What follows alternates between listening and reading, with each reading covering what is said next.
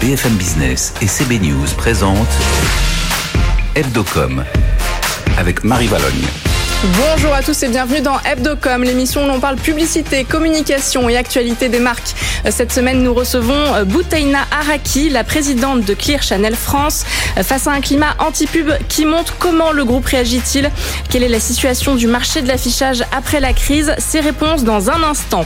Une page de la pub se tourne. L'agence CLM BBDO Paris va fermer ses portes en France. C'est le thème de l'édito du jour. Charlotte Bricard reviendra pour nous sur ces grandes campagnes. Et puis zoom sur 366, tout juste un mois après avoir été désigné régie publicitaire de l'année au Grand Prix des médias. Son directeur général Stéphane Delaporte sera avec nous sur ce plateau. Hebdocom, c'est parti, on commence tout de suite avec les news de la semaine. BFM Business, Hebdocom, les news. Et comme chaque week-end, c'est le rédacteur en chef de CB News, Frédéric Roy, qui est avec nous. Bonjour Frédéric. Bonjour Marie. Et cette semaine, nous accueillons avec plaisir Rebecca Blanc-Lelouch. Bonjour Rebecca. Bonjour Marie. Alors Rebecca, on commence avec votre coup de cœur de la semaine, une campagne d'affichage qui va nous donner faim puisque c'est celle de McDo. Oui, exactement. Après sa campagne No Logo qui avait déjà fait un carton avec les gros plans des Big Mac, des cheeseburgers, des frites, cette fois McDo et son agence TWA Paris lancent le Core No Logo. C'est la même affiche qui met en scène les produits phares de la gamme en évidence, mais cette fois comme si quelqu'un avait déjà croqué à même la structure.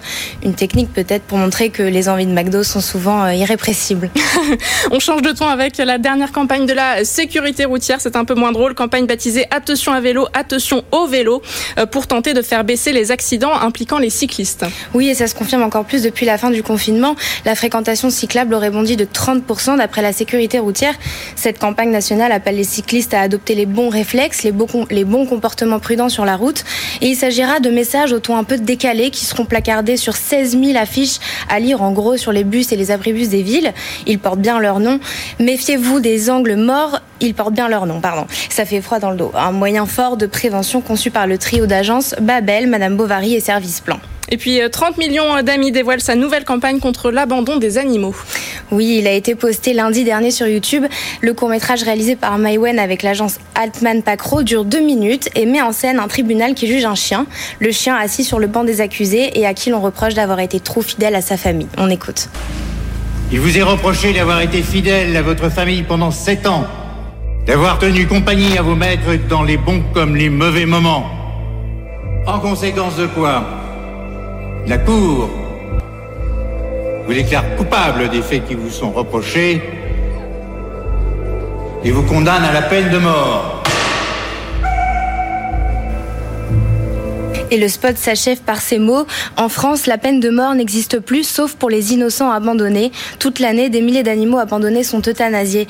D'après la Fondation 30 millions d'amis, quand il y a faute de place dans les refuges, les animaux qui sont amenés en fourrière et non réclamés par leur maître euh, dans, à l'issue du délai légal risquent la mort, euh, enfin l'euthanasie. On espère donc que la campagne de sensibilisation fonctionnera. Et puis Rebecca, vous vouliez nous parler d'un tweet de, de, Netflix cette semaine. Racontez-nous. Oui, c'est au moment où on a tous cru euh, à une explosion quand on a entendu un gros bruit mercredi dernier dans Paris. Et dans la vague des tweets qui s'en est suivi, c'est Netflix qui a été très inspiré. Je cite le tweet Désolé, on a mis notre tout doom trop fort. Et ils ont été euh, très réactifs. D'autant plus que la préfecture de police venait à peine de confirmer qu'il s'agissait d'un avion de chasse qui avait franchi le mur du ciel. Netflix qui a de l'humour. Merci Rebecca Blanc-Lelouch. Frédéric, je crois que vous vouliez revenir cette semaine sur la dernière campagne print de Honda Moto.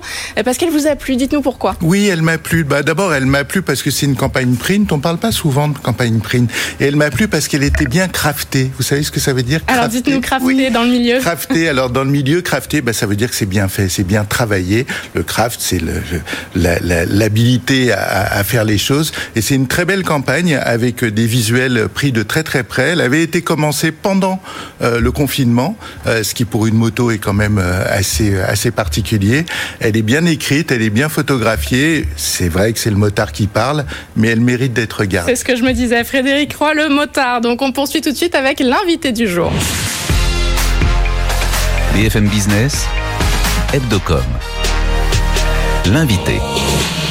Et nous recevons aujourd'hui la présidente de Clear Chanel France, Boutaina Araki. Bonjour. Bonjour.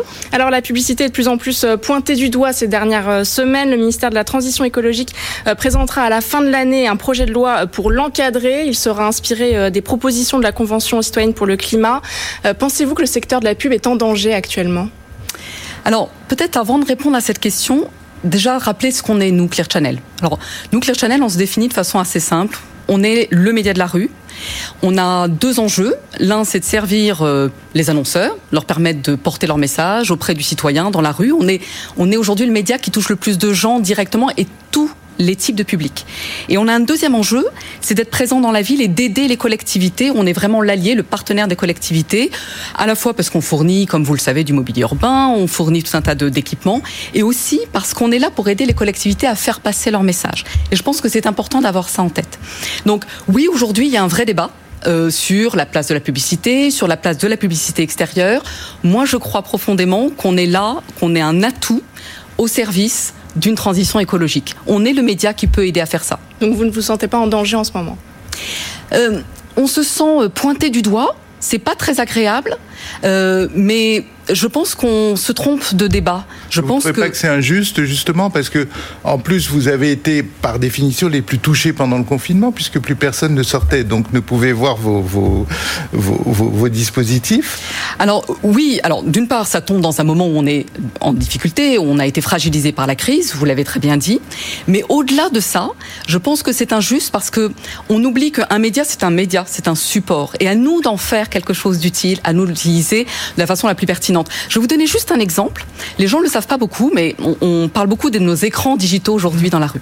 Nos écrans digitaux aujourd'hui diffusent pendant 18 heures. Sur 18 heures de diffusion, 10 heures sont consacrées à une communication non publicitaire, non commerciale. C'est de la communication des villes, c'est de la communication de contenu justement euh, d'incitation à des, à, à des comportements plus vertueux, en lien avec euh, la transition écologique. C'est aussi parfois de mettre des contenus artistiques dans la rue. Donc en fait, tout est dans la façon dont on utilise notre média. Et je pense qu'on ne prend pas le sujet dans le bon sens. Si je peux me permettre, je pense qu'on doit au contraire utiliser notre média et Claire Chanel s'inscrit complètement là-dedans pour aider à cette transition écologique, qui d'ailleurs euh, est un enjeu pour nous aussi important que pour n'importe quel citoyen. C'est quelque chose qui nous concerne. les, les, les panneaux publicitaires euh, digitaux sont, sont dans le viseur. La Convention citoyenne pour le climat propose euh, de les interdire dans les espaces publics extérieurs, sauf en ce qui concerne l'info locale et culturelle. Euh, Est-ce que vous êtes inquiète à nouveau euh, comment vous réagissez? Euh, je, pour l'instant, je ne suis pas encore inquiète. J'ai confiance. Et, euh, et bien évidemment, je pense que ça n'est pas une bonne idée. D'abord, c'est important de rappeler que la publicité digitale dans la rue, c'est un nombre d'écrans très limité. Et la vocation, je comprends l'inquiétude de certains écologistes qui disent mais on va se retrouver avec des écrans partout. Pas du tout. C'est pas du tout l'enjeu. Ça n'a jamais été l'enjeu de notre industrie. On a une couverture. Vous savez, Claire Chanel, on est présent dans tout type d'agglomération, de toutes petites villes euh, à Urugne dans le sud de la France jusqu'à Paris, la plus grande ville, puis bien évidemment Lille, Bordeaux, plein d'autres villes. On est présent partout. Il ne s'agit pas de mettre des écrans digitaux dans toutes ces strates de population. Il s'agit de mettre des écrans digitaux dans des endroits stratégiques, euh, dans les cœurs de ville, là où le citoyen a, une, a, a la possibilité d'interagir pour justement euh, permettre d'une part aux marques de porter leur message de façon plus intéressante, mais aussi de porter d'autres messages. On fait partie de la vie des citoyens dans la rue. Je vais vous donner un exemple encore une fois intéressant. Euh, on a fait un- une opération avec Too Good. Vous connaissez peut-être, c'est une start-up qui lutte contre le gaspillage alimentaire. Et bien Claire Chanel a fait, euh, a travaillé avec cette start-up pour pouvoir montrer en temps réel sur nos écrans digitaux l'état des stocks disponibles chez les commerçants aux alentours. Ça, c'est un exemple de comment on peut s'inscrire dans une démarche qui est citoyenne, qui est économique au service des acteurs, des commerçants de centre-ville et qui va dans le sens de la transition écologique, du respect. Vous allez de l'avant en fait.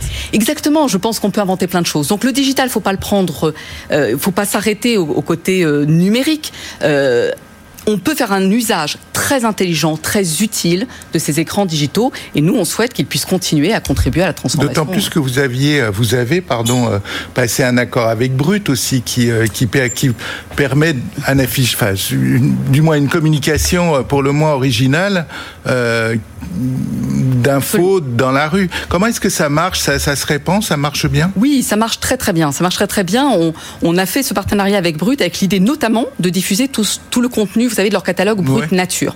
Et pour ceux qui regardent ces contenus-là, on sait que ça a beaucoup d'impact. Ce qui est très intéressant dans cette démarche, c'est que Brut a beaucoup beaucoup d'audience sur les réseaux sociaux. Mais on sait aussi que les réseaux sociaux ont tendance à créer des communautés. Nous, on est par essence le média démocratique. On s'adresse absolument à tout le monde. À ceux qui sont des avertis, du sujet de, du réchauffement climatique et ceux qui sont complètement indifférents.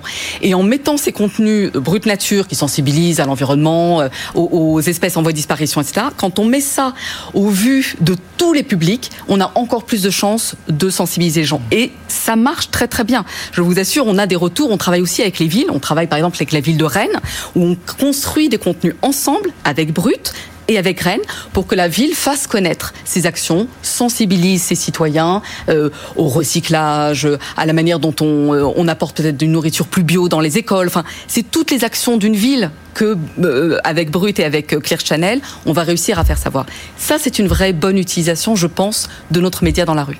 Et alors, si on revient quand même sur votre boulot, qui est aussi, qui est quand même d'abord de diffuser de la de la pub, comment est-ce que ça se passe en sortie de, de en tout cas de confinement euh. Alors, ça, euh, d'abord, euh, nous, on a vraiment eu à cœur de prendre euh, notre part, la plus grande part possible dans le redressement économique. Mmh. On est vraiment le média qui est le média de la reprise, notamment pour les acteurs locaux, notamment pour les, les, les commerces de centre-ville. Et donc, au sortir de, du confinement, on, a, on s'est tout de suite mis au service des acteurs euh, de terrain, en très grande proximité. On a bâti des offres spécialement pour, euh, pour ces commerçants de centre-ville.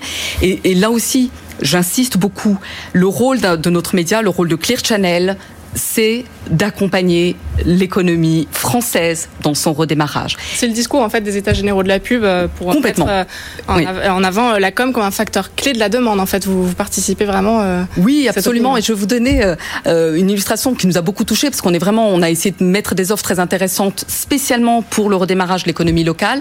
Et il y a des villes qui ont fait appel à nous. Lille, par exemple, en nous demandant au sortir du confinement de faire une campagne sur nos mobiliers de mètres carrés pour euh, encourager le flux des citoyens lillois vers les commerces du cœur de ville de Lille. C'est montrer à quel point on est tous alliés là-dedans. Les collectivités qui ont besoin que l'économie reprenne dans leur ville, que leur commerce continue à exister, parce que c'est un vrai enjeu. Il y a des commerces qui ferment aujourd'hui en grand nombre dans, les villes. Et puis, euh, bien évidemment, le sujet des annonceurs eux-mêmes qui ont besoin de, faire savoir. Donc, je crois qu'il y a vraiment quelque chose de très intéressant à jouer là-dedans euh, avec, euh, avec nous. Merci Boutaina Araki d'avoir été avec nous. La présidente de Clear Channel France était sur le plateau d'Hebdocom aujourd'hui. BFM Business, Hebdocom, l'édito. Et c'est Charlotte Bricard de la rédaction de CB News qui nous a rejoint. Bonjour Charlotte. Bonjour Marie. Alors Charlotte, vous nous parlez aujourd'hui de l'agence CLM BBDO Paris qui s'apprête à baisser le rideau. Oui, triste nouvelle. Depuis la rentrée, la rumeur circulait. CB News osait à peine le murmurer sans trop y croire. Et pourtant, Proximity BBDO avait déjà pris ses valises et quitté les locaux qu'il partageait avec l'agence pour se rapprocher de TBDWA à Paris à quelques mètres. Et l'information a été confirmée cette semaine, reprise par les médias. Elle a rencontré une caisse de résonance assez incroyable sur les réseaux sociaux euh, où les hommages hein, se, sont, euh, se sont multipliés. Les hommages à la fois aux talents qui l'ont fondé, euh, aux campagnes qu'elle a signées, à l'histoire dont elle a été à la fois témoin et acteur. Étienne Châtillaise, Nicolas Bordas, Gérard Jean, Pierre Berville, Pascal Grégoire, Christophe Lambert, Anne de Maupéou sont autant de talents qui sont passés par ses rangs et ils sont bien plus nombreux encore. Un mythe, un rêve, une école, toute une partie de l'histoire de la pub qui s'évapore. A-t-on pu lire et tout le monde s'accorde sur le sujet. Hein. Absolument. Il faut dire que donc euh, CLM, pour la petite histoire, avait été fondée en 1972. Elle a épousé le réseau américain BBDO 5 ans plus tard, 7 ans plus tard, en 1979. Et ensemble, ils ont produit quelques-uns des plus bébés, plus beaux bébés de l'histoire de la publicité. Et RAM, il faudrait être fou pour dépenser plus. Merveilleuses comédies musicales qui ont traversé le temps, réalisées par Étienne Châtillaise, c'était eux. Celle pour le papier toilette, le trèfle, eux encore. Euh, on avait Patrice Lecomte mobilisé pour vendre ce PQ épaisseur triple, toujours eux. Jean-Marie Perrier au service des fers à repasser qu'alors, idem. L'agence considérée parmi les meilleures du secteur était également derrière une autre campagne emblématique, celle pour le réseau d'affichage Avenir, avec Myriam, la fameuse qui proposait d'enlever le haut puis le bas en 4 par 3 dans tout Paris. Vous vous souvenez, l'année dernière encore, c'était la couverture du bouquin de Pierre Berville. 1993 est une agence pivot pour l'agence. Une année pivot pour l'agence qui reçoit le Grand Prix de l'affichage pour son travail pour Koukaï et qui perd un de ses pères fondateurs, Philippe Michel, décédé d'une crise cardiaque un mois avant de connaître ce succès. L'un des esprits les plus brillants de la publicité française, dit-on. Absolument, un mythe à lui tout seul. Hein. Et ce ne sont là que quelques-unes des sagas cultes que l'on doit à son agence. Maminova, Monsieur Marie, les volcans d'Auvergne pour Volvic, le service client des services euh, des stations Total en sont d'autres. Eh oui, vous ne viendrez plus chez nous par hasard. Exactement. Euh, et puis l'ancienne BBDO, il y avait BBDO. Et donc avec elle, la déferlante de quelques marques américaines sur le marché français qu'elle a accompagné. Apple dès le milieu des années 80, Pepsi dans les années 90, Marc, Mars ou les M&M's qui communiquaient avec Jean-Paul Gaultier pour parler d'harmonie dans une page de publicité. Même ceux qui conspuent la réclame ne peuvent pas rester complètement insensibles à cette disparition annoncée car avec elle, on enterre un peu quelques morceaux de nos vies à tous. C'est elle qui avait par exemple accompagné la privatisation de Renault, elle encore qui avait accompagné France Télécom quand il se lançait dans l'Internet avec Ou quand ils accéléraient, en téléphonie mobile avec Itineris. Les archives des années 2000 comptent elles aussi quelques pépites. On citera par exemple la campagne de lancement de SoFoot en 2004 ou du Magval l'année d'après, quelques-unes des plus belles pages de la saga Ikea, Manix et ses 90 secondes d'orgie publicitaire diffusées en prime time sur TF1 une fois seulement le début des formats longs. Et puis toujours Pepsi, Total, Sneakers, EDF, des histoires au long cours comme on en voit finalement plus beaucoup. Le Sneakers Gate était d'ailleurs l'un des derniers faits d'armes de l'agence dont on est parlé sur ce plateau plus de 20 ans après les premières campagnes de l'agence pour la marque. Une légende tire donc sa révérence. Alors merci de nous avoir fait aimer la publicité, madame. Merci Charlotte Bricard pour cet édito. BFM Business, Hebdocom, le Zoom. Zoom aujourd'hui sur la régie 366 euh, avec son directeur euh, général Stéphane Delaporte. Bonjour. Bonjour. Alors 366 c'est la régie pub de Telegram, du groupe Sud-Ouest, la Provence, Nice Matin et j'en passe. Euh, comment votre régie traverse-t-elle la crise aujourd'hui pour démarrer cette interview? Alors 366 c'est la régie de toute la PQR. Donc je vais faire un petit retour en arrière. Cette régie elle a été créée en 2015 et avant sur le territoire de la publicité nationale euh, à Paris, il y avait plusieurs régies de presse quotidienne régionale qui opéraient ce, marché. En 2015, les éditeurs qui sont tous actionnaires de cette société ont décidé de fusionner en fait euh, l'ensemble de ces structures pour créer la régie 366, euh, qui est donc euh, l'expression de toutes les proximités de la PQR, quel que soit l'asset, quel que soit le device, quelle que soit la problématique de client. On est sur le marché national parisien pour apporter le maximum de solutions d'accès aux proximités du média. Alors comment se porte le marché aujourd'hui? Alors le marché, il est, euh, je dirais, à deux à deux niveaux. Si je prends le marché de la PQR en région. Il est extrêmement impacté par la crise du Covid. Hein. Ça a été dit par l'invité précédente. Euh, effectivement, tout le marché local, les, petits commerçants, les restaurants, les, business locaux ont été très fortement impactés par la crise du Covid. En revanche, la partie nationale du marché euh, va bien, même je pourrais dire très bien, puisque euh, on est arrivé à un moment, à un momentum où il vous a pas échappé que la plupart des, valeurs émergentes dans le pays qui poussent maintenant depuis deux ans, qui sont grosso modo liées à l'éthique, la transparence, le lien social, la quête de sens, tout ça, c'est des, valeurs qui sont liées à la proximité, sur lesquelles il y a une adhésion globale euh, des Françaises et des Français, et il y a une adhésion aussi des annonceurs, nationaux en tous les cas. Et donc, ce qui s'est passé pendant la période, mais qui est arrivé avant, c'est-à-dire que je, je, repars au niveau de la période post-Gilets jaunes, il y a eu les Gilets jaunes, et il y a eu le Covid, et depuis déjà de nombreux mois, voire de nombreuses années, on sent euh, cette, cette, appétence monter très fortement. Et c'est vrai que pendant la période Covid, qui a communiqué? La grande distribution, certaines banques assurances, des gros institutionnels, du corporate, qui sont les clients naturels de la PQR euh, au, niveau de l'offre nationale. Et ces annonceurs-là et ces secteurs-là ont fortement surinvesti pendant cette période. Et d'ailleurs, je salue, puisque ça m'en donne l'occasion, euh, je salue les annonceurs de, de la distribution qui, de mon point de vue, ont fait un travail tout à fait remarquable et pas opportuniste. Euh, ils l'ont bien fait, ils l'ont fait correctement, sereinement, pour accompagner les Français dans ces difficultés. Vous avez été aussi porté par le travail rédactionnel de la PQR qui, pendant ce temps-là, a effectivement été particulièrement active, a répondu à des demandes, enfin une demande multilocale qui, quelque part, a fait que les supports dans lesquels que vous vendez ont été particulièrement appréciés. Absolument. Alors euh, justement, pour rebondir sur euh, la production de contenu qui, qui a été faite à ce moment-là par les éditeurs, on a sorti une, une lettre, une newsletter euh, quotidienne qui informait l'ensemble de notre marché de toutes les initiatives qui étaient portées par les éditeurs de la PQR pour essayer de faire en sorte que les populations, mais pas que les populations, c'est-à-dire les chefs d'entreprise, etc., vivent le mieux possible cette période avec un côté très serviciel. C'est-à-dire si vous regardez comment a été traitée la crise du Covid dans la PQR, vous allez assez rapidement vous rendre compte qu'il n'y a pas d'angoisse, il n'y a pas de sur-anxiété par rapport à ça. C'est plutôt comment est-ce qu'on apporte des solutions pour aider les gens à, le, vivre le mieux possible. absolument. il y avait eu euh, le certificat euh, pour sortir qui avait été publié. il, y a eu, des les patrons pour les masques. pour il y a eu des plateformes qui ont été créées pour aider les, patrons de PME, de hmm. TPE, de TPI qui ont été très très très seuls pendant hmm. cette période. Et puis toute une partie euh, qui concerne le, lien social véritable qu'on devait notamment à nos aînés qui dans certaines zones se sont retrouvés totalement isolés. Hein. Et vous avez été euh, élu euh, par euh, CB News, en réalité pas par CB News, mais par les clients, par vos clients. C'est un concours organisé par CB News. Régie de l'année, vous attribuez cette, cette victoire à quoi en réalité? À tout ce travail Je pense que c'est une construction de 5 ans.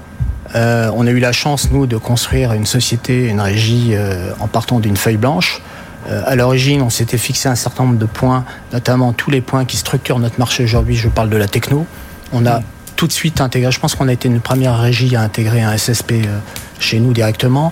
On a euh, développé un panel propriétaire extrêmement important de plus de 50 000 internautes, ce qui est le plus gros panel de, régie dans, le marché aujourd'hui. On a fait un certain nombre de choses qui étaient au moment de la création de la régie, des, vraies innovations technologiques parce qu'on savait que le marché allait évoluer dans cette direction. Donc je pense que ce prix qu'on prend avec bonheur et avec honneur, parce qu'il nous, il nous oblige vis-à-vis des gens qui nous ont élus, euh, c'est la résultante de, de, de, toute cette démarche et du positionnement de la régie également, euh, et ça a dû très fortement être amplifié par la période qu'on a vécue ces derniers mois. Alors pour parler un peu du média télé, la publicité, la publicité ciblée pardon, arrive petit à petit. comment est-ce que vous l'appréhendez? Bah, Plutôt bien. Tout ce qui justifie en fait l'existence du marché local et régional est bon pour ce que font nos actionnaires et pour ce qu'on fait. Donc euh, euh, pour nous, c'est un sujet qui est, qui est, plutôt une ouverture. Ça nous permet d'aller nous projeter sur cette, euh, sur cette ouverture donc, de marché. C'est pas une concurrence? Je ne sais pas si on peut le, le, le, le voir de cette façon-là. Euh, on est tous concurrents entre nous, tous les hmm. médias, par essence. Donc euh, oui, à la limite, c'est une concurrence, mais nous, euh, chez 366, en fait. on le voit pas de cette façon-là. On voit plutôt le fait, la justification, en fait, d'une existence réelle hmm. d'un marché particulier, qui est le marché du local et du régional. Et de toute façon, on va pas être absent de ce marché. Ce qui vous a pas échappé qu'un certain nombre de télé régionales appartiennent à la PQR. Donc on a vocation, de toute manière, à recentrer au sein de 366 l'intégralité des assets du média, euh, euh, la radio, les podcasts, mais, aussi euh, la télé. Donc c'est un, marché dont on sera d'une façon ou d'une autre opérateur. Et, je, dois insister aussi sur un point, c'est que en fait la partie linéaire est, une petite partie. Ce qui est en jeu, c'est la partie vidéo. Mm. Et la partie vidéo chez 366, c'est 435 millions de streams par mois, ce qui est une offre très importante. Merci Stéphane Delaporte d'avoir été avec nous. Donc le directeur général de la régie 366, euh, élu euh, régie publicitaire euh, de l'année au Grand Prix des médias. Merci également à Frédéric Roy d'avoir été à nos côtés pour cette émission. On se retrouve la semaine prochaine pour un nouveau numéro d'Hebdocom sur BFM Business. Tout ce qu'il faut savoir sur les marques et leur stratégie de communication. Hebdocom sur BFM Business.